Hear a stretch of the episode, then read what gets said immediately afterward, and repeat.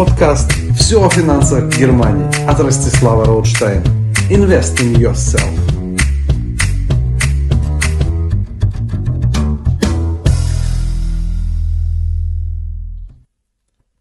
Carsten Brocker, das Buch Pilot oder Passagier. Selbstverantwortlich und erfolgreich. So werden Sie zum Bestseller. Ein Ausschnitt aus dem Buch. Das meine ich.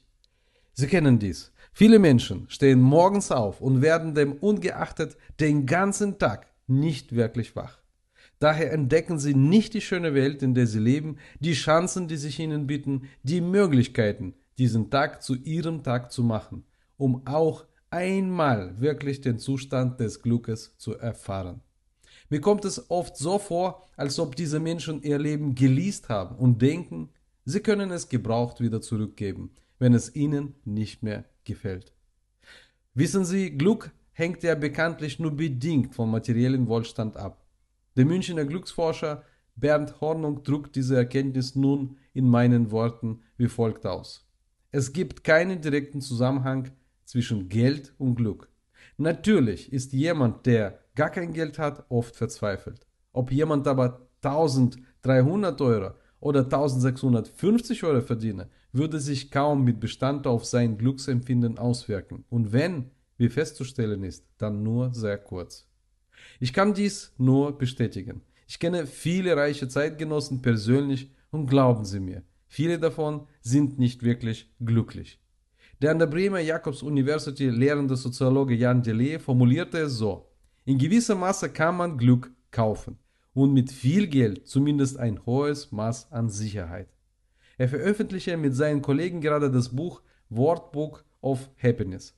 Delhay ist überzeugt, wer mehr hat, äußert sich zufriedener über sein Leben als der mit weniger Mitteln. Das kann ich aber nicht so stehen lassen. Ich denke, es ist alles wesentlich komplexer und vielschichtiger.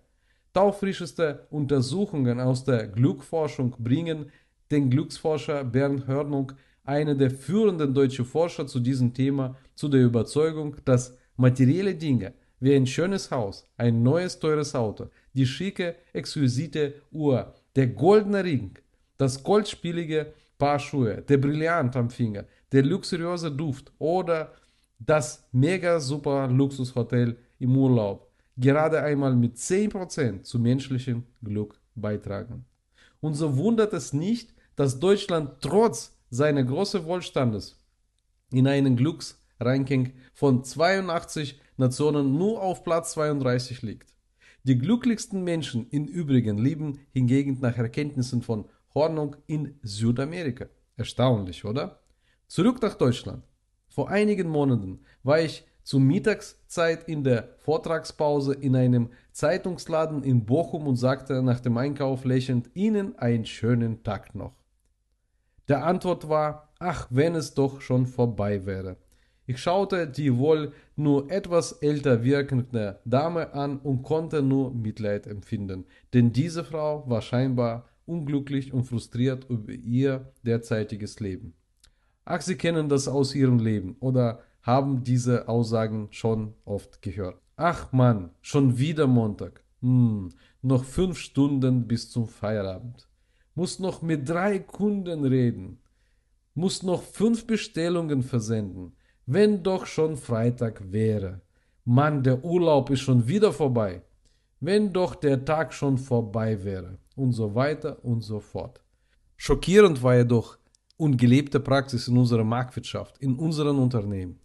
Dazu möchte ich Ihnen aktuell die Kernaussagen der Gallup-Studie 2011 nicht vorenthalten. Diese Meldung kann einen Menschen fertig machen. Jede fünfte Arbeitnehmer hat innerlich gekündigt. Das Beratungsunternehmen Gallup veröffentlichte den Engagement-Index 2010 in Berlin am 9. Februar 2011. In vielen Unternehmen ignorieren Führungskräfte nach wie vor die zentralen Bedürfnisse und Erwartungen ihrer Mitarbeiter teilweise oder völlig. Die Folge ist eine geringe Motivation der Arbeitnehmer.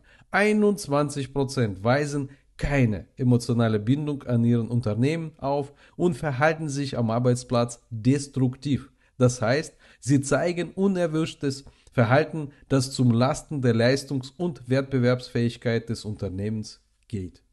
Schockierendes Ergebnis, sage ich nur. Bei den knapp 2000 Arbeitnehmern ab 18 Jahren befragt wurden, lediglich 13% der Beschäftigten verfügten über eine hohe emotionale Bildung und sind bereit, sich freiwillig für ihren Arbeitgeber und dessen Ziele einzusetzen. Die große Mehrheit der Arbeitnehmer, insgesamt 66%, weist lediglich eine geringe emotionale Bindung auf und leistet nur Dienst nach Vorschrift. Erschreckend, oder? Meine Bitte zum Verständnis. Sie sind der Entscheider in Ihrem Leben. Machen Sie es nicht wie die 66% der Arbeitnehmer in Deutschland.